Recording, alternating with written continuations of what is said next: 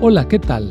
Soy el pastor Misael Castañeda y te invito a escuchar la devoción matinal Pablo, reavivado por una pasión, una serie de reflexiones basadas en el libro de los Hechos y las cartas Paulinas para nuestra vida hoy, escritas por el pastor Bruno Razo.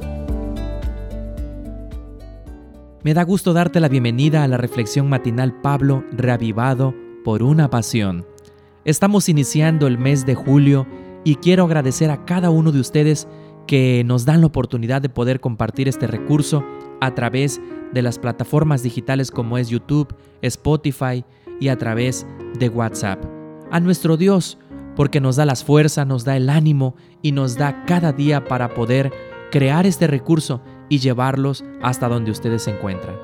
El texto para el día de hoy lo encontramos en Efesios capítulo 1 versículo 1. Pablo, apóstol de Jesucristo por la voluntad de Dios, a los santos y fieles en Cristo Jesús que están en Éfeso. El título, Elegidos. Probablemente Pablo haya escrito la carta a los Efesios cuando estaba prisionero en Roma. El tema de la epístola es la unidad en Cristo. Pablo escribe a una iglesia o iglesias compuestas por judíos y gentiles, asiáticos y europeos esclavos y libres, todos representantes de un mundo perturbado que necesitaba ser restaurado a la unidad en Cristo. Esto implicaba la unidad de personas, familias, iglesias y etnias. La restauración de la unión individual en la vida de cada creyente asegura la unidad del universo de Dios. En el capítulo 1 se destaca lo siguiente. Número 1.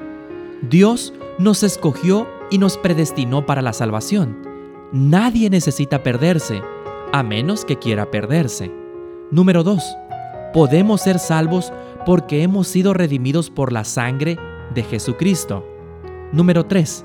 La certeza de esa salvación es la actuación del Espíritu Santo en nuestra vida. Número 4. Las personas que recibieron la salvación viven con fe en Jesús y se relacionan con bondad con las personas. Número 5. Dios quiere que crezcamos en el conocimiento de Él y por eso se nos da espíritu de sabiduría. Número 6. Cristo resucitó e intercede por nosotros. Él es la cabeza de la iglesia. El 24 de enero de 1990, un joven de 19 años llamado Adolfo se embarcaba en un ómnibus desde Guayamerín, Bolivia, hacia la Universidad Adventista San Pablo en Brasil, con el sueño de estudiar teología tuvo que dejar a sus hermanos y su madre, quien insistía en que no fuera tan lejos de su casa. Adolfo salió con una pequeña bolsa con alguna ropa, una vieja guitarra y solo 100 dólares. Fueron 70 horas de viaje con muchas expectativas resumidas en su lema. Si yo tengo un sueño en la cabeza y a Dios en el corazón, Él me va a bendecir. Pasaron los años y Adolfo no solo completó su sueño de ser pastor, por la gracia de Dios, es también profesor, escritor y doctor en teología.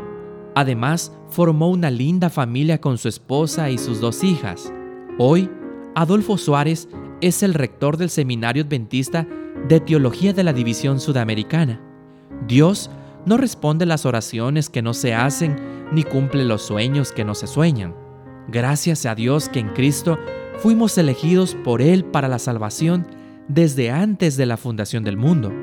Es maravilloso ser hijo e hija de un Dios que desea salvarnos al costo de la sangre de su único Hijo. Deseo que durante este mes puedas ver la mano poderosa de Dios, puedas recibir sus bendiciones y puedas tener la protección del Dios Altísimo. Esta fue la reflexión del día de hoy. Que Dios te bendiga.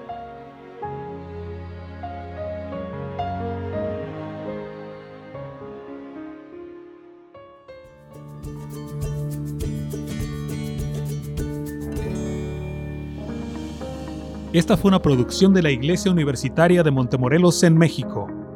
Te saluda el pastor Francisco Soto. Hasta la próxima.